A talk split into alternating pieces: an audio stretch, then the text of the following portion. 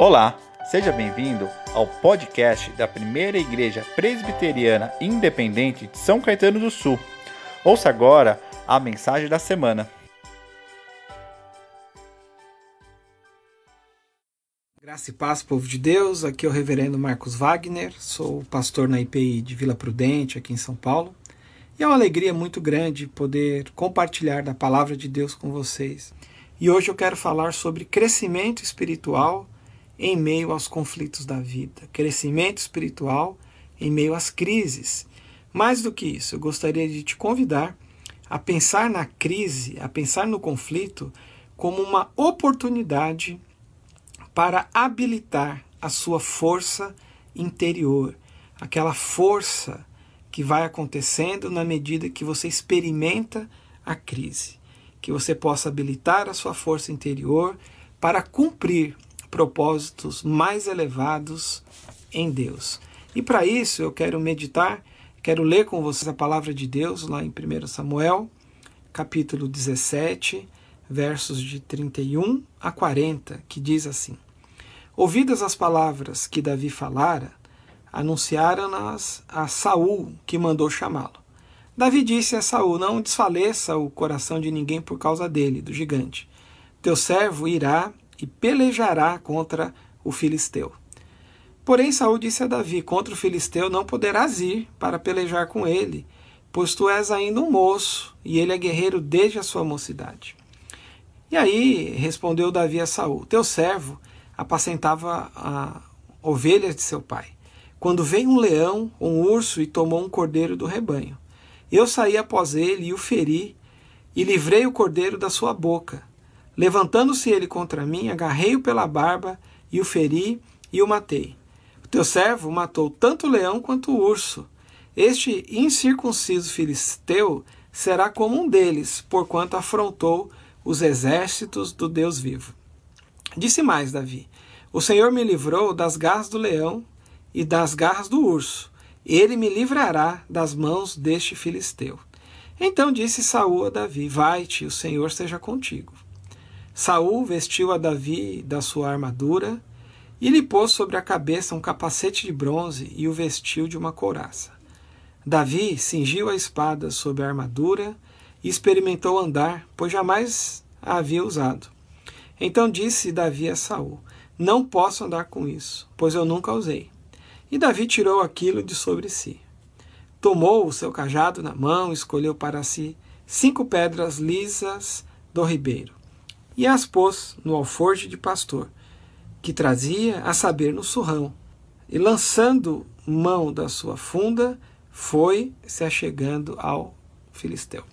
E o final da história vocês conhecem. Davi obtém sucesso e ele derrota aquele gigante. Ele derrota o seu conflito, a sua crise, e ele passa por isso da melhor maneira possível. Bom, antes de qualquer coisa, o que não é força interior. Força, força interior não é excesso de autoconfiança. Força interior não é arrogância, não é pensamento positivo, não é confissão positiva da palavra, sabe? Vai dar certo, eu determino vitória. Não é isso. Força interior é um atributo do ser, é um atributo que nós temos, é uma característica que está em nós.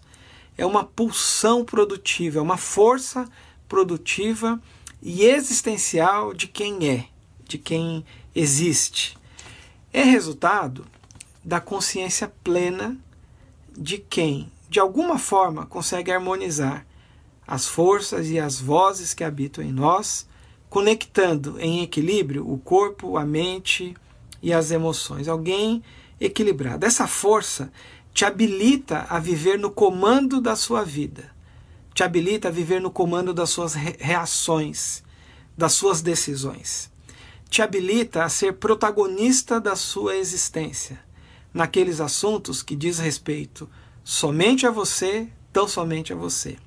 As lutas, as dores, as crises que você já passou dizem respeito somente a você, porque você só você sabe o que você sentiu, só você sabe o quão difícil foi e nessa direção, então, eh, essas coisas te habilitam de forma muito peculiar a viver a tua vida e experimentar a tua vida de uma forma muito consciente, muito plena e muito dependente de Deus. Quero que você saiba que até o mais capacitado, o mais evoluído emocionalmente, mentalmente, cognitivamente, até o ser humano mais inteligente e consciente, ele teme e treme diante do desconhecido.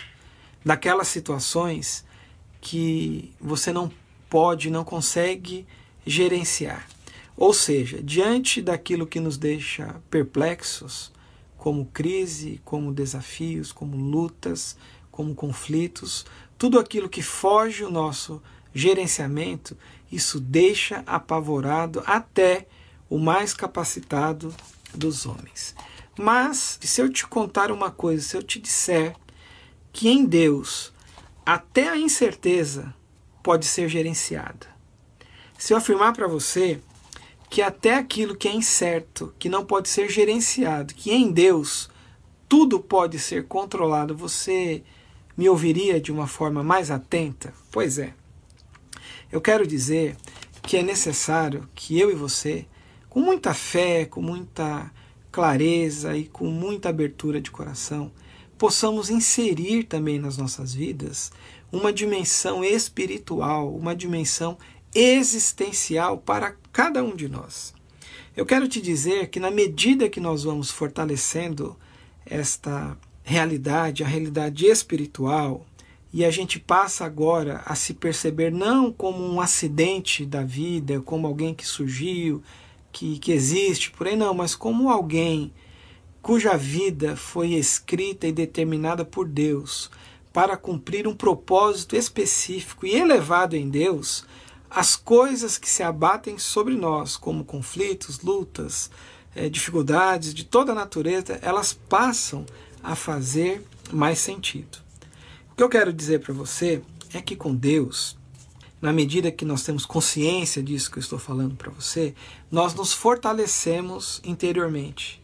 E partimos para a vida, para a existência de um modo diferente, de um modo pacificado, mas não passivo, com desejos, mas não sem significado na existência, com expectativas, mas sem ansiedade, com limitações, mas sem angústias ou tristezas excessivas, com projetos inacabados, mas nunca interrompidos, eu te falo da possibilidade de potencializar a nossa vida a partir das nossas lutas, das nossas crises e torná-la, tornar a vida é, uma vida interessante e uma vida que esteja sempre em movimento para a glória de Deus.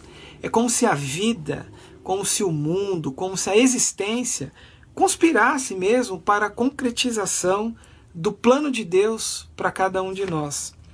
É como se a vida nos levasse a, a uma realidade onde nós pudéssemos sair da condição de meros espectadores e passássemos a agir, a existir, a viver conforme a vontade de Deus, que vai se realizando na medida que nós nos dispomos a crer.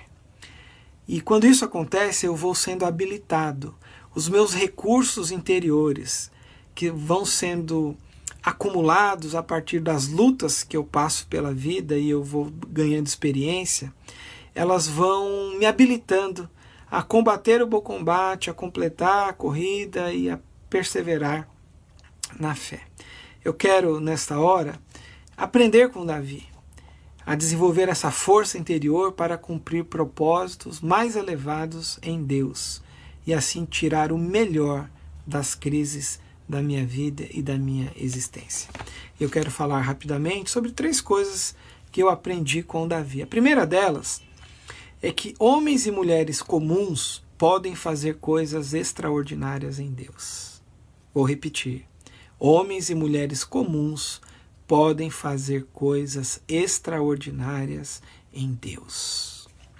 Quem foi Davi? Um homem comum. Ele era o filho mais novo de Jessé, ele tinha sete irmãos, três dos quais serviam a Saul ao rei Saul na guerra. Era pastor de ovelhas, não era conhecido do rei, nem conhecido do exército. Você pode ler lá é, no texto bíblico, nos capítulos anteriores e posteriores. Era de boa aparência, ruivo, belos olhos, talvez de baixa estatura, menino corajoso, de muita sensibilidade. Lembra que ele tocava harpa, gostava de música.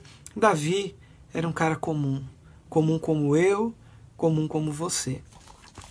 Um homem comum escolhido para um propósito incomum. Em 1 Samuel 16, de 1 a 13, é, fala de como é que foi esse chamado de Davi. Samuel, é, o profeta, ele hesitava em confrontar Saul Deus já não mais aceitava Saul como rei. Saul estava distante dos propósitos do Senhor. Samuel então é enviado à casa de Jessé para ungir o novo rei de Israel.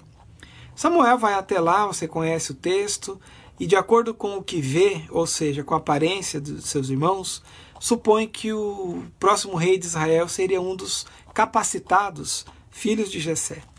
Mas a Bíblia diz que Deus fala ao coração de Samuel Samuel, o homem vê o exterior, eu vejo o coração. Então ele pergunta se faltava mais alguém. Sim, o Davi, o menino comum, está lá no campo. Manda chamar. Era ele. Samuel então o unge.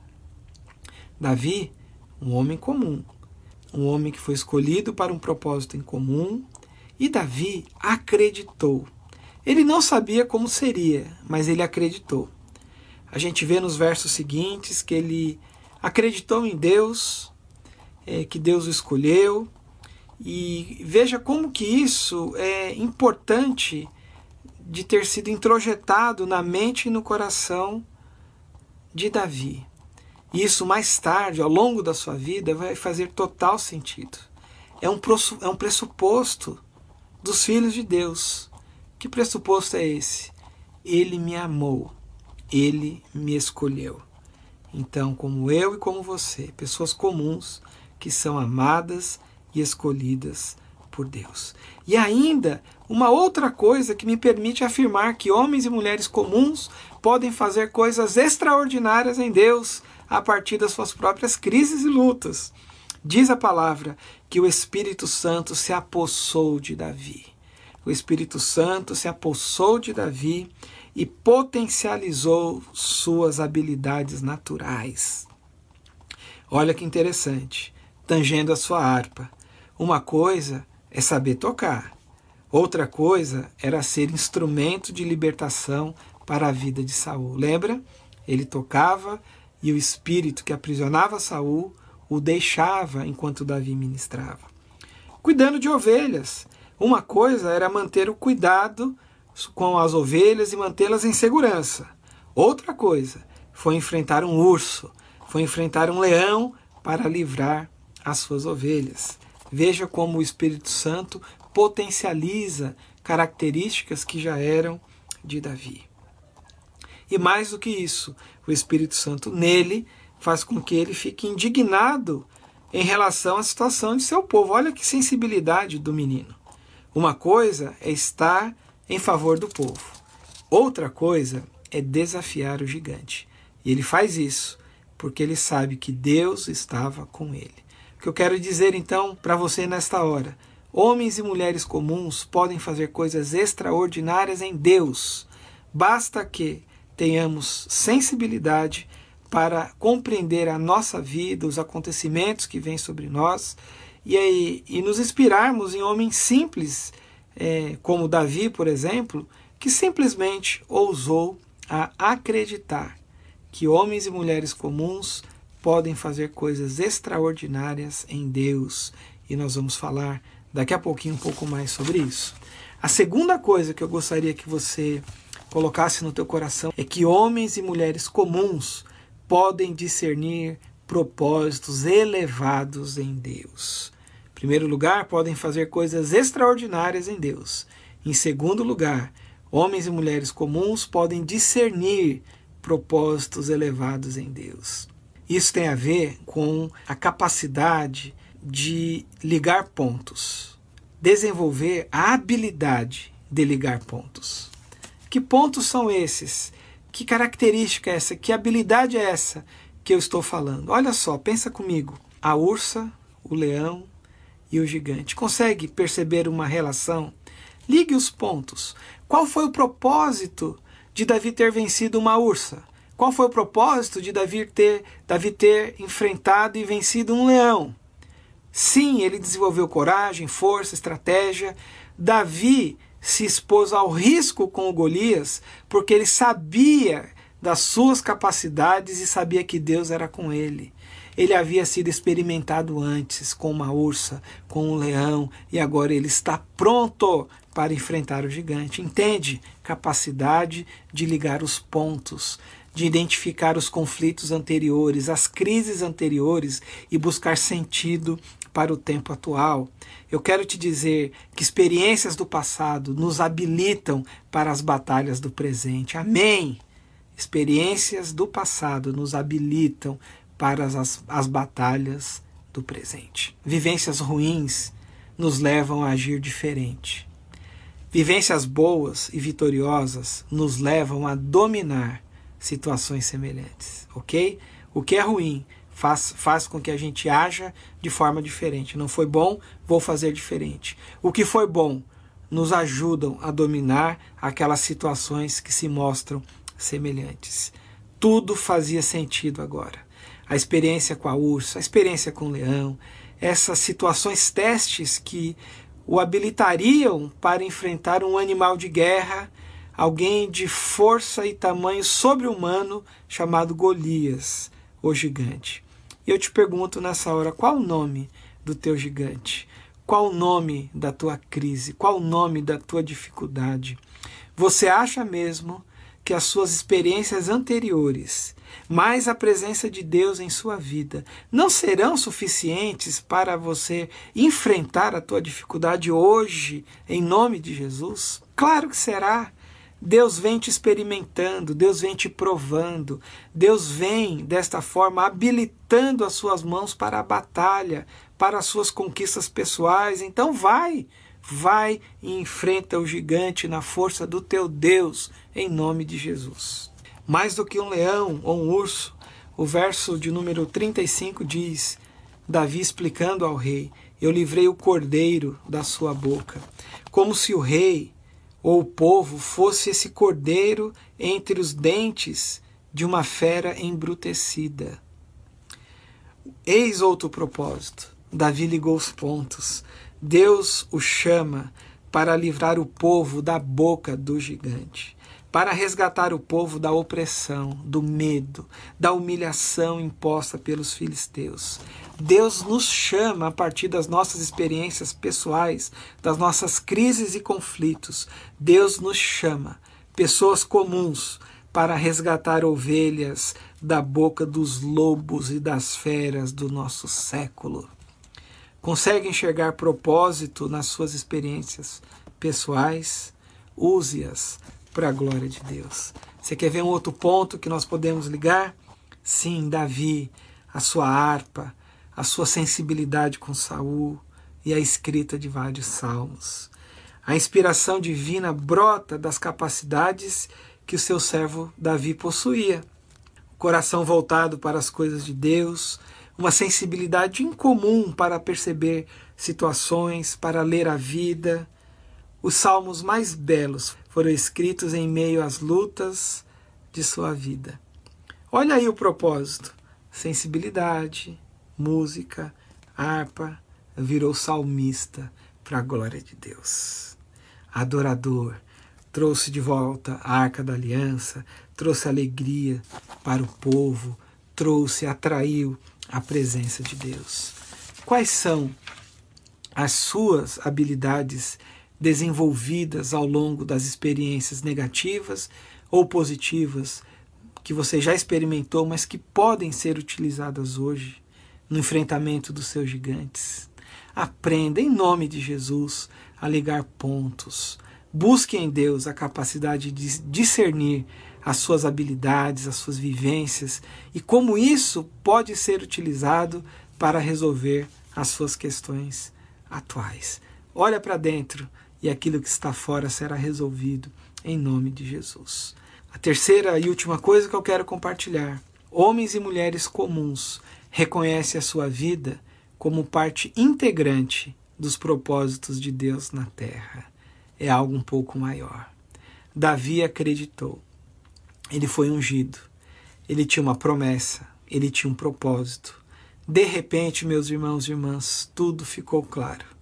Ele se reconhece como participante da história, se reconhece como participante do momento político, se reconhece como participante do cumprimento dos propósitos de Deus na terra e na história. E quando ele toma consciência disso, que a partir das suas lutas, crises e conflitos, isso habilita e ele se vê como participante de propósitos elevadíssimos de Deus na terra, as coisas começam a acontecer naturalmente. Ele encara a vida de uma forma um pouco natural. Diz o, o texto, o texto maior, que ele vai levar comida para os seus irmãos, a pedido de seu pai, para trazer notícias. Chegando lá, ele vê uma cena patética. Um filisteu gigantesco humilhando, ameaçando, botando terror em todo o exército de Saul, o exército de Israel. Ele fica indignado, ninguém deveria insultar o rebanho de Deus desta forma. Aí ele toma conhecimento da recompensa, que se casaria com a filha do rei, que se derrotasse aquele gigante, a sua família deixaria de pagar impostos, e aí ele pensa: agora é a hora. Ele se certifica com um, com outro, ninguém o apoia, não espere apoio. Procura o rei, este também não o apoia. Ele insiste, insiste com o rei, o texto que nós lemos. O rei consente, mas com uma condição: ele quer moldar Davi com um uniforme. Ele coloca logo um uniforme, coloca um capacete de bronze, uma couraça muito pesada, uma espada, uma armadura que Davi não podia sequer andar.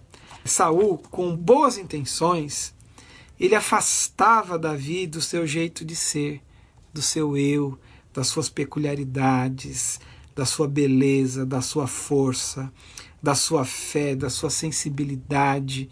Davi, com aquela couraça, aquela roupa, já não era ele mesmo. Saul montava então o personagem. Mas olha que interessante, Davi agora é outro. Ele se vê como participante da história. Ele não nega a sua essência, ele não nega a sua experiência, nem a sua intuição o verso 39 que nós lemos, ele diz: Olha, eu não posso andar com isso, nunca usei. E a Bíblia diz: E Davi tirou aquilo de sobre si. Deus nos chama hoje para nos despirmos de tudo aquilo o que nós não somos. Tudo aquilo que faz com que nós não nos reconheçamos em nós mesmos, negando o nosso jeito de ser, a nossa experiência, a nossa opinião. Sabe, eu e você precisamos tirar a armadura para sermos nós, quem somos. Você verá a sua força interior em Deus se manifestando, te capacitando, te fazendo vencer com aquilo que você tem, com aquilo que você é e com um propósito único, o propósito que é teu. E Davi, ele tirou aquilo de sobre si. E a Bíblia diz que ele ficou apenas na simplicidade do seu cajado. Ele ficou com o seu cajado, um homem destinado a ser rei, mas que o pastoreio nunca saiu do seu coração. Cinco pedras do ribeiro. Alguém já disse que ele teve que se ajoelhar para pegar tais pedras, mostrando assim a sua humildade. E uma funda, uma funda que se movia na força do seu Deus. Foi assim, meus irmãos e irmãs, que ele venceu. Foi assim, meus irmãos e irmãs, que ele superou crises. Crise de quando ninguém o reconhecia, crise de quando ninguém acreditava nele, crise de quando ele efetivamente teve que enfrentar uma ursa, um leão, crise quando efetivamente ele se levanta para enfrentar o gigante Golias. Foi assim que Davi resgatou a sua força interior em Deus. Foi assim que ele se ancorou em Deus e no projeto de Deus para a sua vida. Cheio da presença de Deus, cheio de discernimento de Deus, ele ligou os pontos. A sua existência começou a fazer sentido. Cheio da convicção de que ele estava fazendo parte da história, do que o propósito de Deus estava se cumprindo nele. E humildemente, sob a poderosa mão de Deus, ele vai se permitindo ser quem ele sempre deveria ter sido.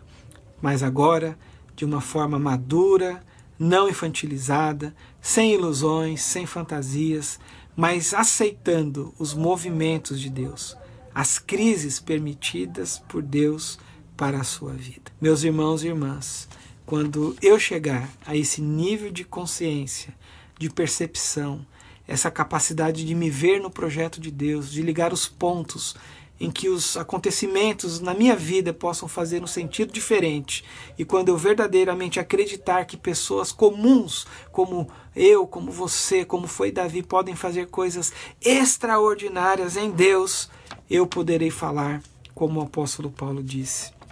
Olha, quando eu era menino, eu falava como menino, sentia como menino, pensava como menino, mas quando eu cheguei a ser homem, desisti das coisas próprias de menino. Ah, porque agora eu sou crescido em Deus. Eu tenho consciência de quem sou e de quem me tornei em razão das crises e das dificuldades que eu superei. Agora eu sei quem Ele é em mim. Eu estou livre das minhas crenças limitantes. Eu estou livre dos meus medos paralisantes. Eu estou livre do meu excesso de rigor em relação às minhas próprias deficiências que me colocam na vida como um incapaz, como alguém que não pode. Eu estou livre dessa sensação de me sentir inapto para os propósitos de Deus. Eu sei que eu nada sou, mas eu sei também que eu tudo posso naquele que me fortalece, e nele eu aceito, eu tomo posse, eu me aproprio de tudo quanto Ele tem para minha vida e me posiciono como aquele, como aquela que não tem capacidade natural, mas que em Deus se capacita para a realização de toda boa obra e de todo bom propósito de Deus na terra entre os homens. Ah, Senhor, em Ti eu me sinto forte. Em Ti, Senhor, eu me sinto capacitado. Em ti, Senhor, eu me sinto habilitado. Em ti, Senhor, eu me sinto confiante. Em ti, Senhor, eu me sinto seguro, fortalecido, em nome de Jesus. Amém. Esta é a palavra do meu coração para o teu coração. Que todas as tuas lutas, as tuas crises, as tuas dificuldades possam ser vencidas em Deus e que passar por essas experiências possam forjar dentro de você um espírito inabalável em Deus.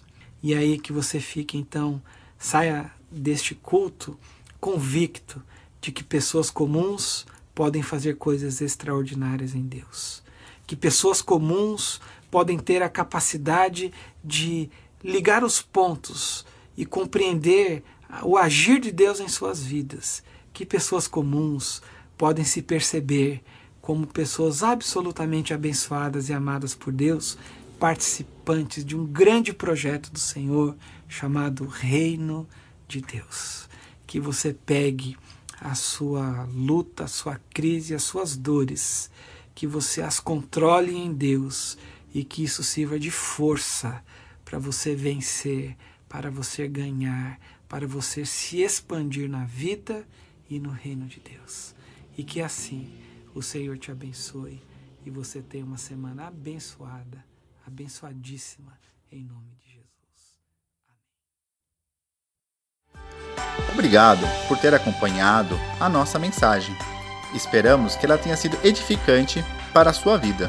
Para saber mais sobre nós, acesse os links das nossas redes sociais na descrição. Deus abençoe.